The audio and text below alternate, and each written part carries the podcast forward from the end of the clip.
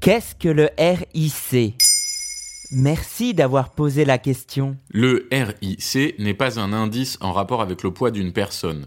Ce n'est pas non plus une nouvelle taxe créée par l'État. Non, le RIC, ou référendum d'initiative citoyenne, est, comme son nom l'indique, un référendum d'initiative citoyenne.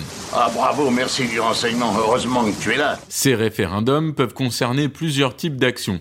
L'adoption de textes, l'annulation de textes, la modification de la Constitution ou la destitution d'un politique d'un élu. Fin 2018, 39 pays dans le monde permettent un ou plusieurs types de référendums d'origine populaire au niveau national. Le RIC permet de garantir que les actions et promesses des élus seront soumises à un référendum.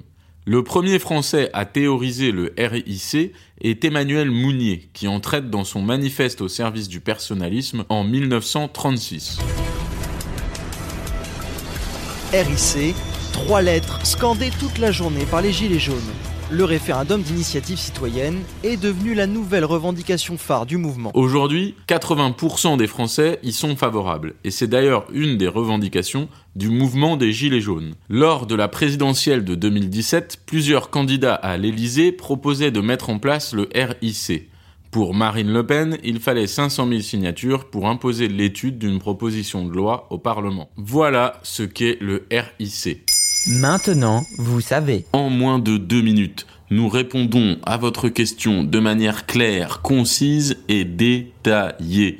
Que souhaitez-vous savoir? Posez vos questions en commentaire sur toutes les plateformes audio.